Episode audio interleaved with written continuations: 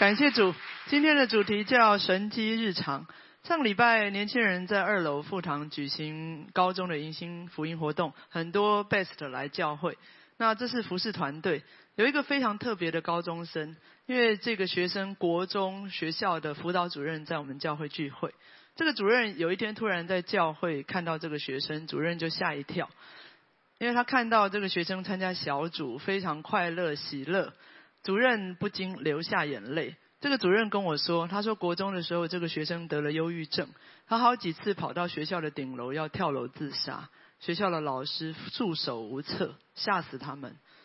但是后来他的同学邀请他来教会，这个学生的生命就一百八十度大转变。他做见证，他说：上帝医治了我的忧郁症，我现在已经完全不用服药了。我们拍手给上帝。”他的生命充满自信，充满喜乐。我们的耶稣是行神机的神，我们的耶稣是医治的神。我们一起来读圣经，在马可福音五章二十五到三十四节，我念单数，请大家念双数。有一个女人患了十二年的血漏。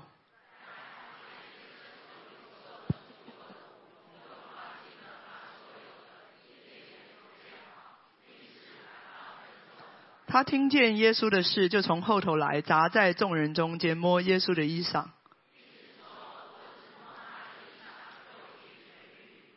于是他血漏的源头立刻干了，他便觉得身上的灾病好了。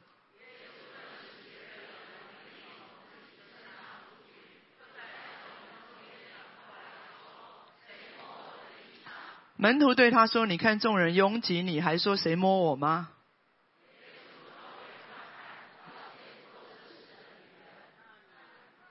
那女人知道在自己身上所成的事，就恐惧战惊，来俯伏在耶稣跟前，将实情全告诉他。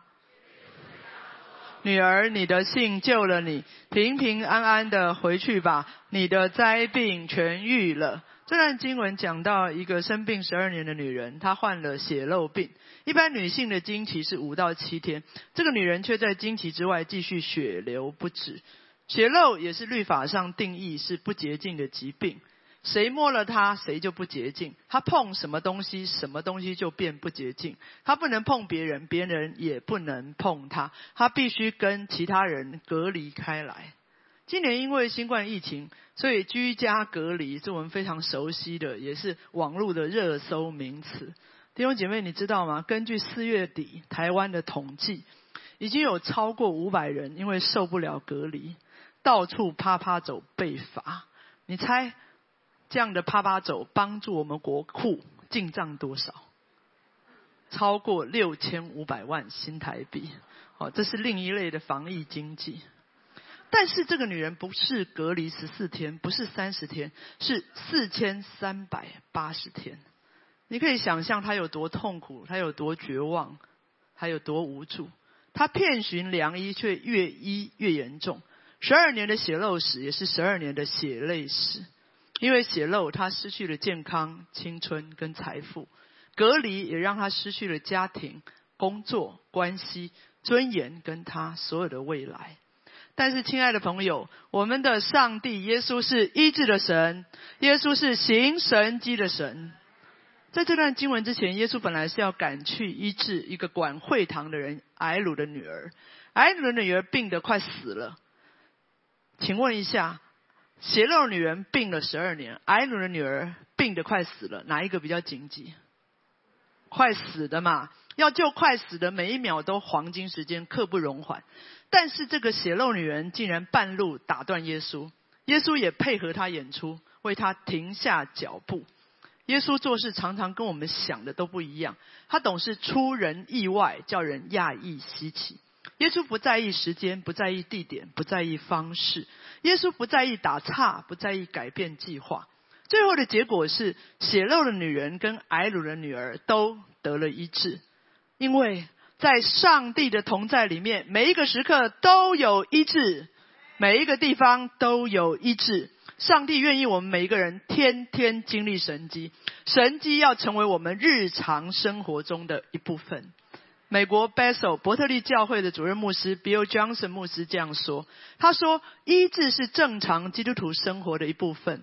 正常的基督徒生活就是充满神机属灵的经历和启示。”我再讲一遍：医治是正常基督徒生活的一部分。正常的基督徒生活就是充满神机属灵的经历和启示。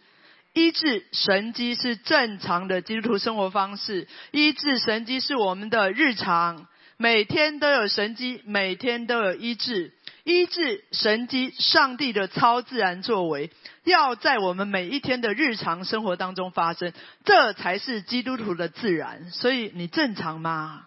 好不好？让我们开始一起经历神机，一起经历医治。我们要在我们的生活的每一天。带下医治，带下神机，让神机跟医治在我们的日常生活当中成为自然。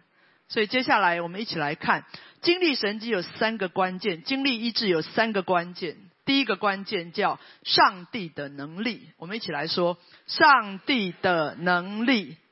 耶稣说：“谁摸我的衣裳？”耶稣常常问问题，非常有意思。他问：“谁摸我的衣裳？”请问大家，神机医治的关键是摸还是衣服？摸，其实都不是。神机医治的关键是上帝的能力。耶稣知道他的能力被释放出去了，所以耶稣在问那个摸我衣服的人：“我的能力彰显在他身上了，他是谁？”耶稣有行神机的能力，耶稣有医治的能力。这个能力从亘古到永远不改变。你可以想象一下，就像一个可以举重一百公斤的选手，他不是只是在举重场上可以举一百公斤，他在市场，他在家里，他在任何一个地方都可以举重物。即使他现在坐在咖啡厅喝咖啡，他在看书，好像一个文青。当你把重物拿给他，他的能力没有消失啊，他仍然能轻而易举的举起重物。当时很多的门徒，很多的群众簇拥着耶稣，没有人理会社交距离，每个人都想靠近耶稣，每个人都摸到耶稣的衣服，但是耶稣的能力并没有释放到他们任何一个人身上，只有这个血肉女人，她一碰耶稣的衣服，耶稣的能力就释放出去，只有她领受耶稣的能力。我们请。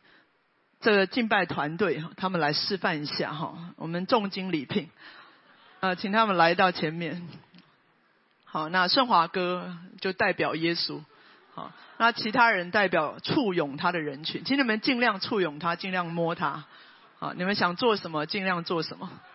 大家想象一下，很多人摸他，很多人碰到他，很多人簇拥他。好，血肉的女人，请来这边。好。原文在其他的圣经经节讲的是衣服的穗子，好，那他没有穗子了哈，我就示范一下。这么多人摸他，簇拥他，这么多人摸到他的衣服，但是耶稣的能力没有释放在第一位弟兄，没有释放在第二个弟兄，没有释放在第三个弟兄，耶稣的能力只有释放在这个血肉的女人身上。我们给他们拍拍手，谢谢他们的示范。奇怪了，为什么他摸上帝的能力就彰显？为什么别人摸上帝的能力没有彰显？耶稣对他说：“你的信救了你，是信心。血肉女人的信心让神机医治发生。信心是什么？信心是相信耶稣是医治的神。信心带来创造性的思想和创造性的行动。”血肉女人，她原来的思想是，已经医十二年了，没有一个医生可以医好我，越医越严重，我一辈子都不可能都要生病了。但是当她听到耶稣医治的见证，提醒大家，分享见证非常的重要，因为见证会带下启示，见证会带下创造性的思想。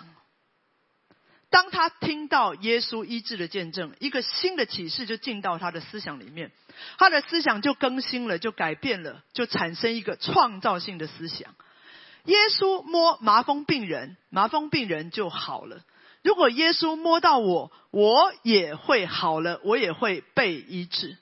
罗马书十二章二节说：“不要效法这个世界。”我们一起来念来，只要心意更新而变化，叫你们查验何为神的善良、纯全、可喜悦的旨意。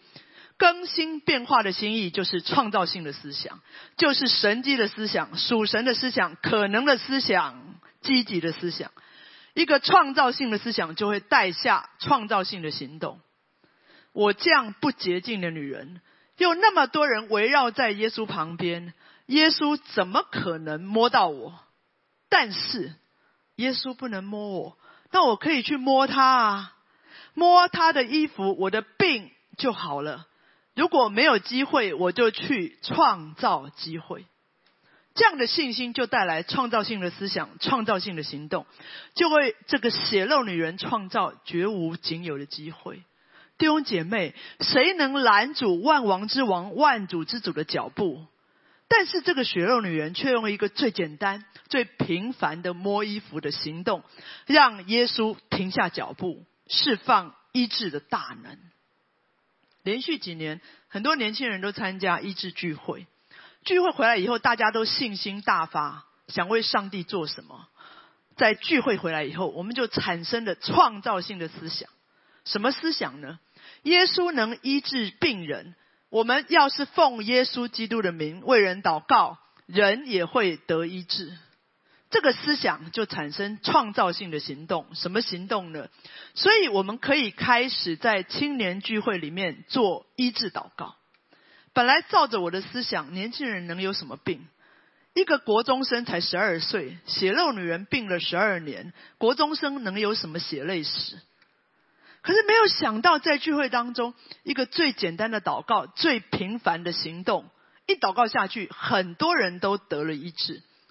有一个跳舞的姐妹，因为跳舞受伤，本来不能弯腰的，在祷告之后可以弯腰了。有一个射箭的选手，他本来肌腱断裂，医生宣告说你一辈子不可能再做某某动作了。结果他在祷告之后，轻松自然，不断的做那个动作，归荣耀给上帝。一个本来运动伤害。不能参加比赛，他隔一周要参加田径比赛。他说他不能了，他好了，就在一周他去参加比赛，还得了银牌回来。甚至有一个中年人，他本来想感染青春的气息，所以来参加青虫。那一天医治皮肤病，他说我的多年皮肤病竟然好了，我的皮肤竟然变得比婴儿肌肤还雪白细嫩。哦，所以我们中间的中年人，如果你想让肌肤变得雪白细嫩，可以来青虫，不收费的。我们拍手，把荣耀归给上帝。弟兄姐妹，神机医治的关键是上帝的能力。开始起来运用你的信心，开始让上帝的能力释放在我们中间。耶稣是医治的上帝，你来运用信心，带着创造性的思想跟创造性的行动，求耶稣的医治。你也为没有有疾病的人，你自己没有生病，你可以为有疾病的人释放医治的能力，为他来祷告。正常的基督徒生活就是充满神机医治的生活。对耶稣来说，没有太难、太大、太严重的疾病跟问题。起来，用信心回应神。我们的每一天都要充满神机，充满医治。这是第一个，上帝的能力。接下来我们来看第二个神机医治的关键，叫上帝的荣耀。我们一起说：血肉女人原来只是来寻求上帝的能力，但是耶稣却赐给她更大的恩典，让她见到上帝的面，上帝的荣耀。我们常常去看医生，很多医生都是头痛医头，脚痛医脚，对不对？但是耶稣不是这样的医生。耶稣是名医，耶稣是良医，耶稣是全人的医生。耶稣不止医治血肉女人的身体，也医治她十二年的血肉隔离所带来的绝望、痛苦、伤害、惧怕、羞耻、被拒绝、不安全感。如果这些是你的症状，耶稣要医治你。耶稣是全人的医生。耶稣医治他跟人跟神灵跟魂所有的创伤黑暗跟隔绝，耶稣全部都要医治。耶稣要我们得到全人的医治跟拯救。耶稣要这个女人得到全人的医治跟拯救。我们再来念这段圣经。这一次，请大家念单数节，我念双数节。我们请他听见。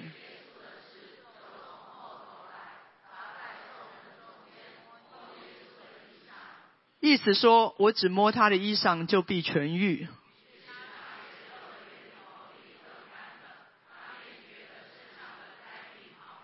耶稣顿时觉得有能力从自己身上出去，就在众人中间转过来说：“谁摸我的衣裳？”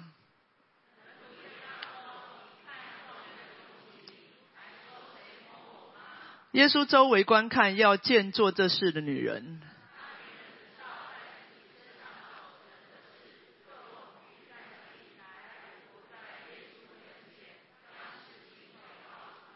三十四节，我们一起来读，请耶稣对他说：“女儿，你的信救了你，平平安安的回去吧，你的灾病痊愈了。”这里说，耶稣周围观看，要见做这事的女人。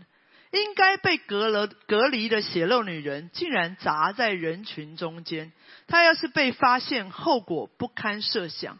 本来她的想法是：我摸到耶稣的衣服，我得了医治，我就偷偷的、暗暗的离开了。她本来只能偷偷摸摸，但是没有想到耶稣竟然转过身来。她本来只能从背后看着耶稣的背影。从后面，他不敢从前面靠近耶稣。没想到耶稣转过身，耶稣用明亮，耶稣用坚定，耶稣用慈爱的眼神，四面端详，四处搜寻，四面寻找。耶稣要找到他，耶稣想要见到他，耶稣想要跟他面对面，耶稣要他见到上帝的荣耀。出埃及记三十三章十八节，摩西说：“求你显出你的荣耀给我看。”后来上帝回答他：“我的荣耀经过的时候，我必将你放在磐石穴中，用我的手遮掩你，等我过去。然后我要将我的手收回，你就得见我的背，却不得见我的面。”摩西好想好想见到上帝的面，见到上帝的荣耀，但是上帝回应他：不能，不可以，不行。你只能见到我的背，不能见到我的面。但是如今，上帝的独生爱子耶稣基督，竟然切切的搜寻、寻找这个绝望不堪、一无所有的女人。耶稣竟然主动转过他的背来。亲自把脸朝向这个血肉女人，他让她看见主的荣光，让她看见上帝的荣耀。弟兄姐妹，上帝的荣耀是有重量的，上帝的荣耀充满威严荣美的重量，上帝的荣耀充满爱的重量，在上帝的荣耀里面。这样的重量、威严、柔美的重量、爱的重量，是可以触摸、可以感受，是真实的。而在这样的荣耀的重量里面，人只能俯伏，完全的俯伏，完全的降服。上帝的荣耀充满威严、柔美的重量。当这个女人跟耶稣面对面，见到万王之王、万主之主。见到全地的创造主，见到全能的医治者的时候，他只能俯伏。太荣耀了，太威严了，我只能降服，完全的降服。本来想暗暗躲起来、偷偷离开的计划，完全降服。弟兄姐妹，你的计划降服在上帝荣耀的重量当中吗？在众人面前要公开十二年血肉史的羞耻感，完全降服。弟兄姐妹，你的羞耻感在上帝面前完全降服吗？因为违反律法的可能会带来可怕的后果，这种恐惧跟不安全感完全的降服。弟兄姐妹，你的恐惧跟不安全感在上帝的荣耀当中完全降服吗？这个女人把所有的主权交给上帝。那个时候，在上帝的荣耀当中，没有自己，只让只有让上帝的荣耀掌权。上帝的荣耀，第二个，充满爱的重量。当这个女人跟耶稣面对面，耶稣慈爱的眼神，耶稣充满恩典的慈容，十字架上牺牲的爱，完全吸引她。那个时候，她不见一人，只见耶稣。他单单看见耶稣，他单单被耶稣吸引。耶稣的爱代替他生命所有的一切。弟兄姐妹，你有没有跟耶稣面对面？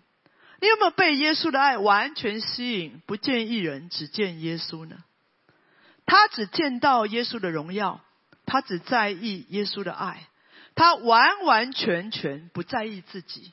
在那个时刻，所有的创伤，所有的苦痛。完全都不重要，只剩上帝荣耀的爱的重量。这个爱的重量让他勇敢，他在众人面前勇敢的、公开的做见证。他公开他血漏的疾病，他把十二年的伤害、羞耻，从里到外都掏了出来，都暴露出来。他把生命里面最深的恐惧、失败、不安全感都暴露出来。但是，就在见证上帝的能力、彰显上帝的荣耀的同时，他十二年的创伤得到完全的医治。在聚会的里面，其实我们常常会鼓励弟兄姐妹做见证。为什么要做见证？首先，见证是再做一次的意思。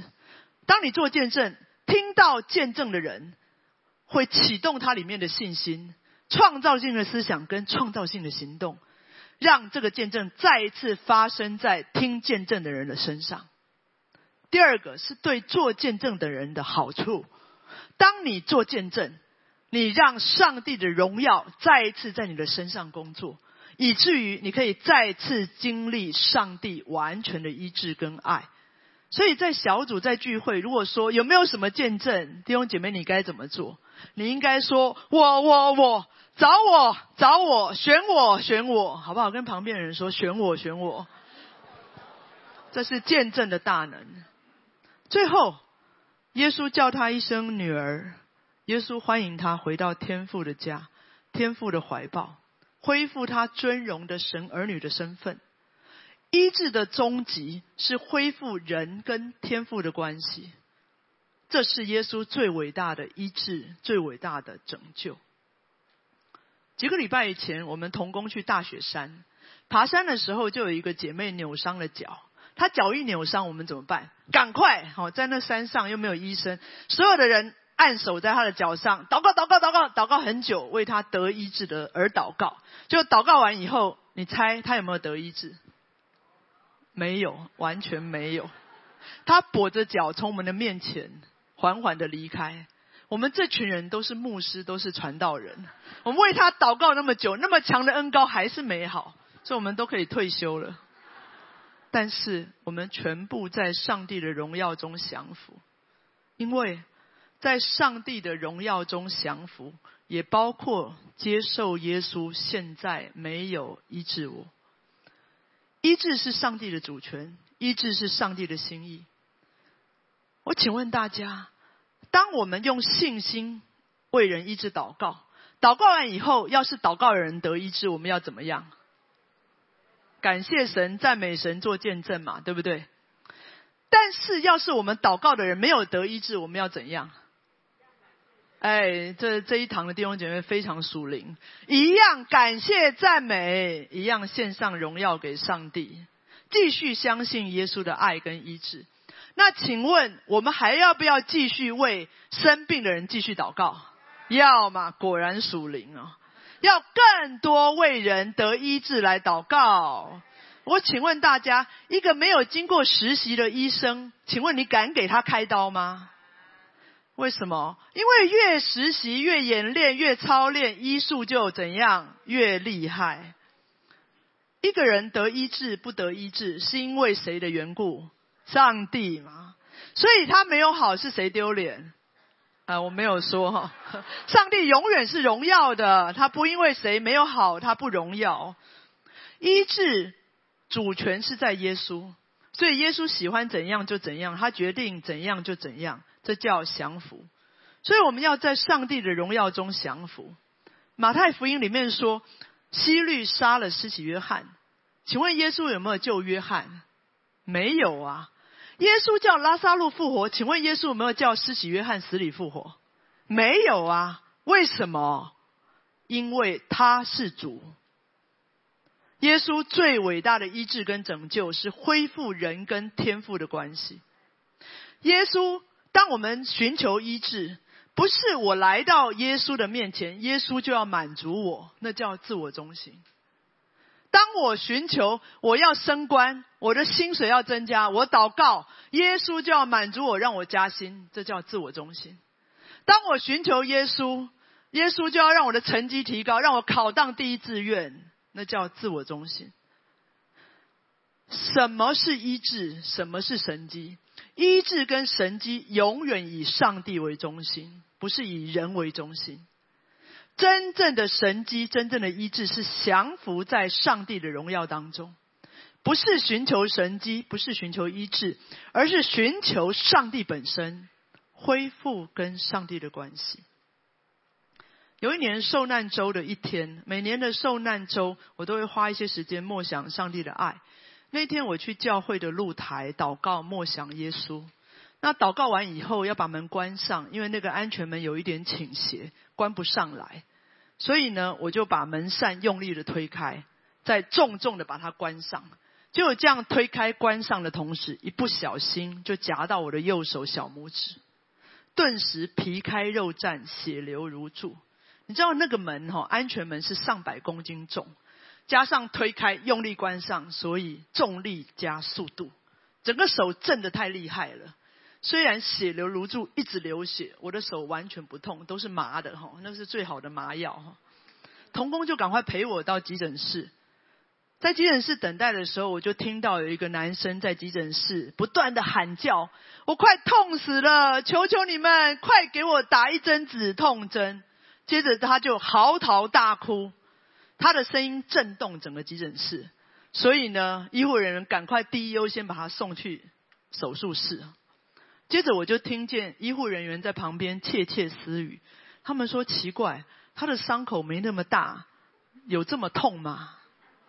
其实我相信他应该很痛，因为一个大男人哭这么厉害，叫这么凄厉，一定非常痛。接着换我了，医生就替我打止痛针。其实整个治疗过程当中，只有那几针让我小小痛几下。我躺在床上接受治疗。因为我的伤口是在小拇指的指尖，所以非常难缝合。医生缝不好，又把线拆了。他再去找资深的医生重新替我缝。我就躺在那里。当我在那里的时候，突然遇见了耶稣，看见了主的容面。我看到耶稣被鞭打、被羞辱，等一下他还要经历十字架的刑罚。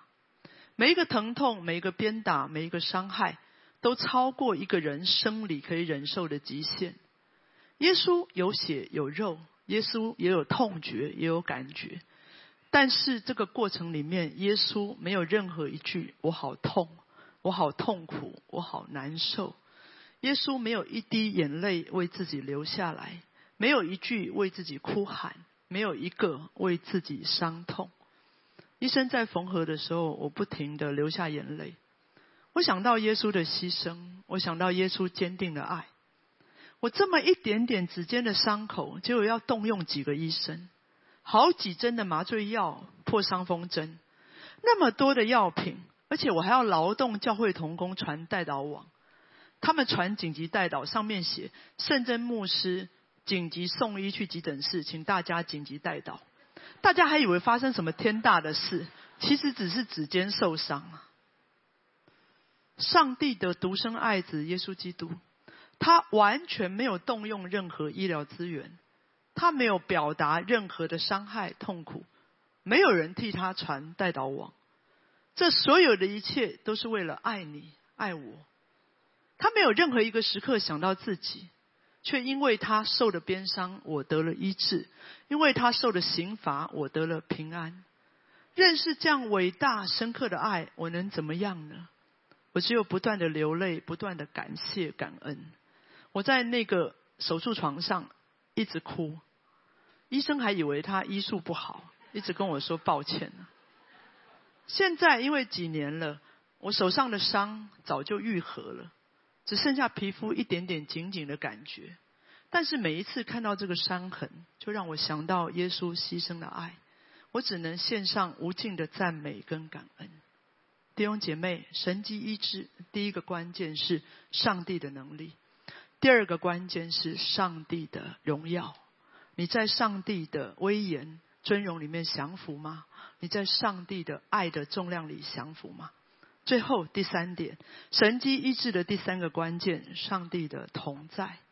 马可福音第五章三十四节，耶稣对他说：“女儿，我们一起来说来，女儿，你的信救了你，平平安安的回去吧，你的灾病痊愈了。”耶稣对他说：“平平安安的回去吧。”耶稣在众人面前宣告，女人的身心灵都得医治。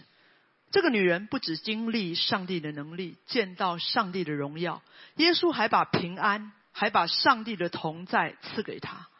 我请问大家，她回去以后会做什么？要做什么呢？他的身体可以健康了，健康了，所以可以去 shopping 逛街了，可以运动了，可以吃大餐了，可以找好工作了，对不对？他的心灵健康了，所以可以找好的对象嫁了，可以交好朋友，可以跟家人重逢了，可以和乐了。这些对不对？对呀。这些重不重要？很重要。但是就这样子吗？当我们经历上帝的医治，经历上帝的神迹，我们的职场兴盛，我们的家庭和乐，我们的生命、身体健康跟喜乐都非常的重要，对不对？很重要。但是耶稣要做的不只是这些。耶稣已经让这个女人在众人眼前公开说她的见证。我相信这是一个练习。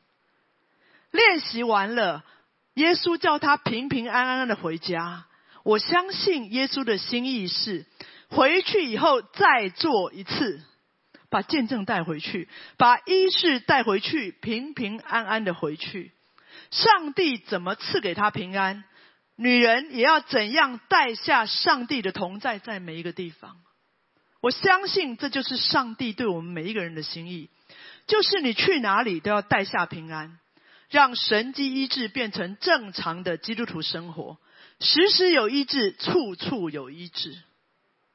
我们的教会是非常贴心的教会，为了帮助我们每一个人，可以随处带下平安。可以随处随时为人医治祷告，我们还准备了祷告词，一起来看一下。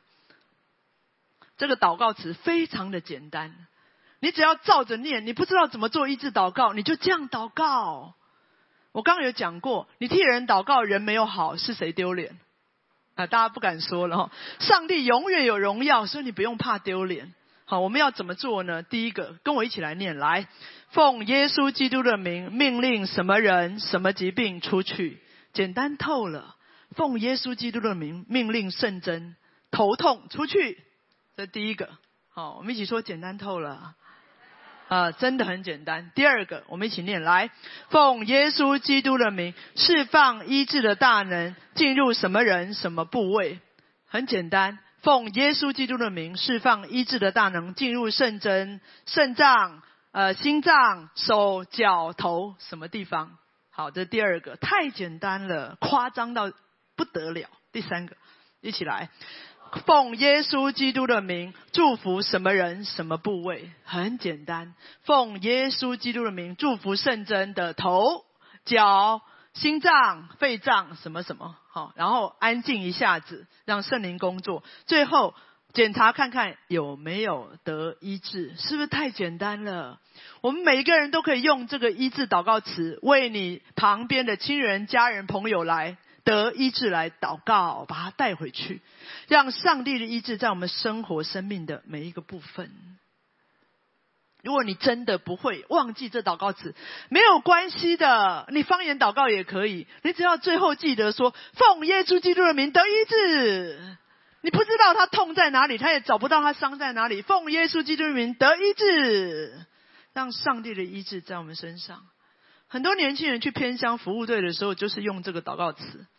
替生病的人祷告，很多人头痛、腰痛、长短手、长短脚都得了医治，照念就好了。好，我们刚旁旁边伙伴说照念就好了，把他带回去吧。弟兄姐妹，起来为有疾病、为伤心的人祷告。不是只有牧师可以医治，不是只在布道会我们才医治。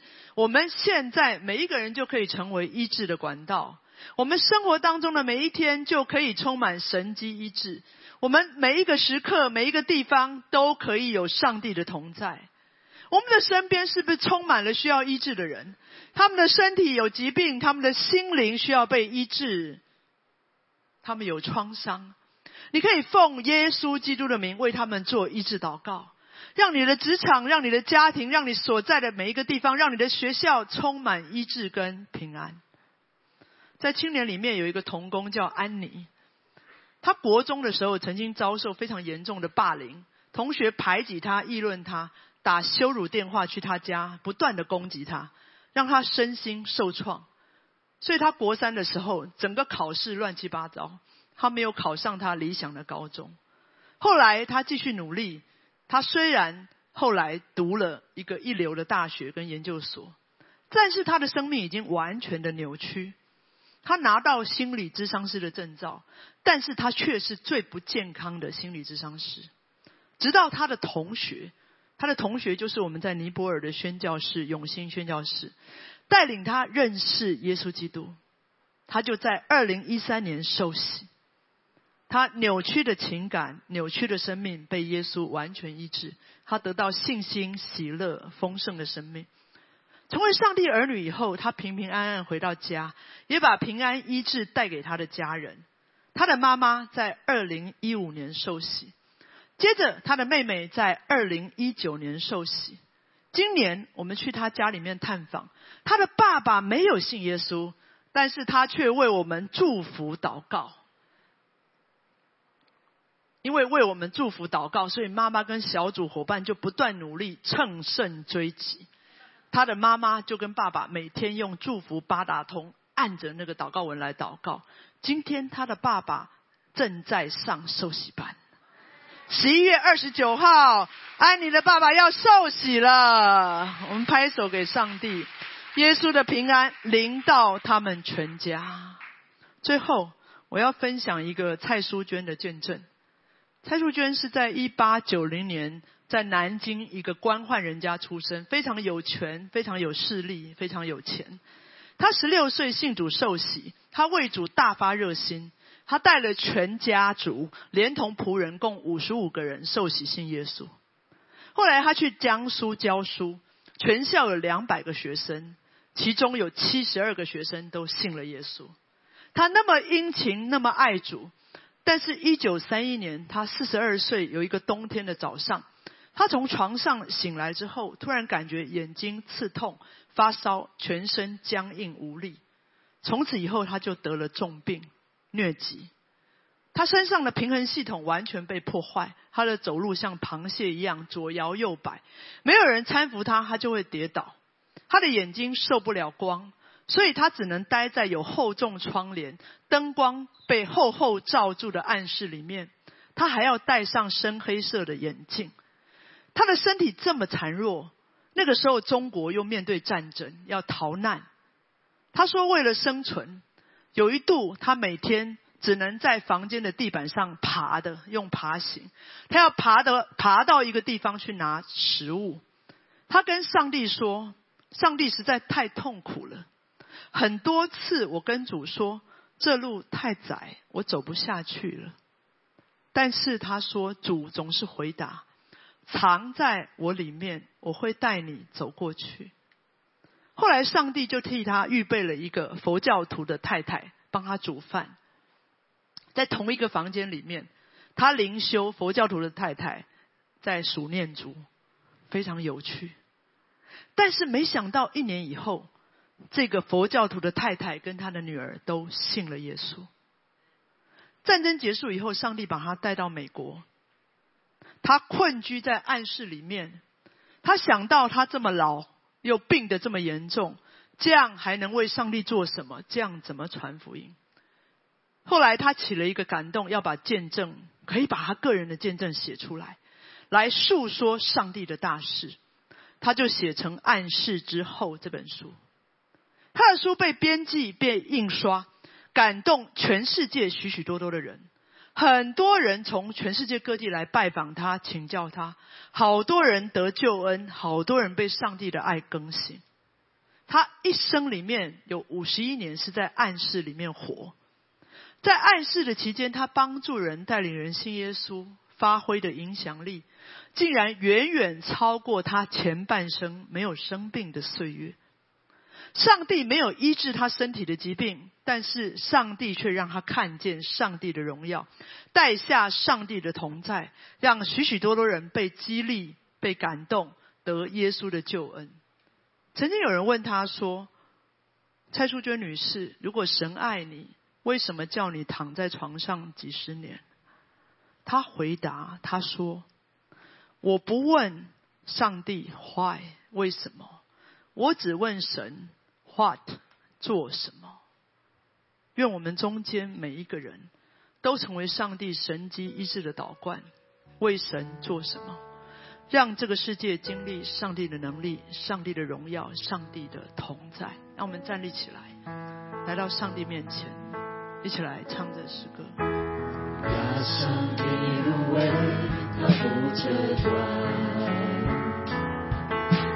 江山的拿住。他不追击，一生的年岁在他手里，平安喜乐都陪伴我。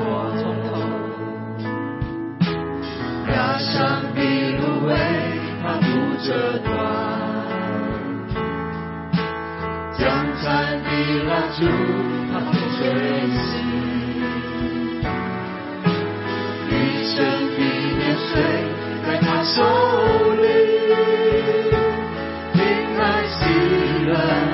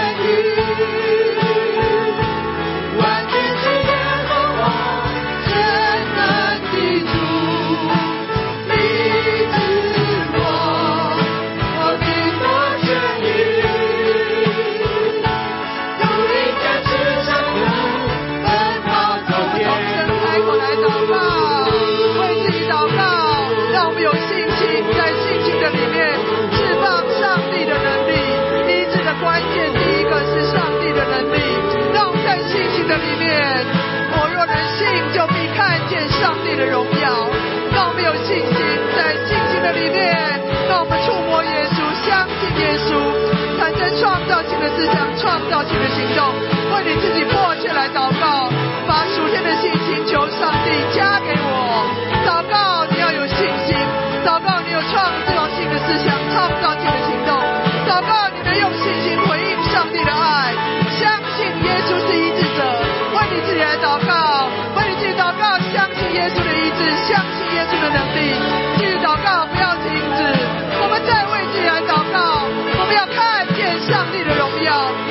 释放的关键是上帝的荣耀，让你经历上帝的爱，让你经历上帝爱的重量，让你在上帝爱的重量里面降不为自己来祷告，上帝的爱要来充满你，上帝爱的重量让你可触摸，让你可感受，这个爱让你完全的降服，一切的羞耻、死亡、悲伤、黑暗都要离开，为你自己来祷告，见到上帝的威严、尊荣，你要见到。为你自己来祷告，上帝啊，我渴慕你的威严，渴慕你的尊荣。继续祷告，不要停止，跟耶稣面对面，你要被他的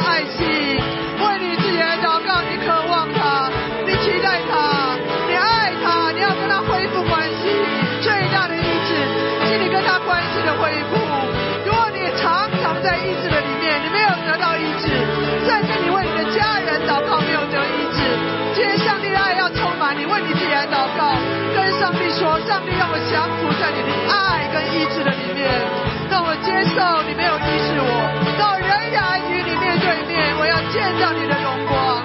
为你自己来祷告，不要停止。最后为你自己祷告，上帝的医治代价平安。为你自己来祷告，你要为人祷告，你要为你自己来祷告。上帝的平安要临到你跟你的家庭当中。继续祷告，不要停止，平安的灵要充满你。你今天有拿到医治祷告文吗？让那个医治祷告文成为你家人的祝福。来祷告，跟耶稣说：耶稣啊，让我的日常生活充满神奇，让我充满意志，让我的生命充满见证，让你的荣耀能力彰显在我的身上，在我、帮助我、给我力量。最后我们要来祷告，如果你的身体、心灵有伤害，你现在就按手在你的身上，按手在你身体生病的部位，你的心灵有伤害，就放在你的心上。你对耶稣，你跟耶稣越来越远，失去了关系，按手在你的心上。我们同声开口来祷告，上帝的医治现在就要降临，上帝要释放他的能力，释放、释放、释放，上帝的能力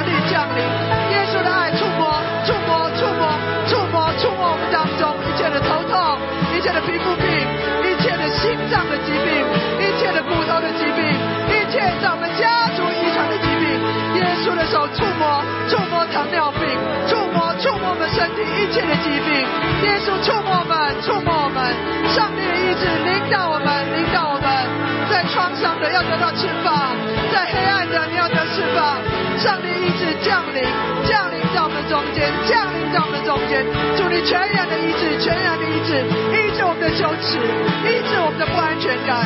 你在失败，你在痛苦的恐惧当中，上帝现在就要医治你，为你自己来祷告，为你自己来祷告，求上帝的医治，上帝现在就医治我，医治我，医治我所有的伤害，医治我所有的痛苦，医治我所有的创伤，带我回到你的面前，回到你的面前。我们来到你的面前，求你赐恩，引导我们。我们是属你的，主啊！今天早晨我们在你的面前，我们相信你的意志。求你释放你的能力、你的同在、你的平安，在我们生命当中，引导我们平平安安的回去。我们也要将把这样的平安带到我们生活的每一个部分。谢谢你，愿主耶稣基督的恩惠、天赋上帝的慈爱，并圣灵的感动与交通，常与我们众人同在，从今时直到永永远远。我们一起说阿门。我们拍手，把荣耀归给上帝。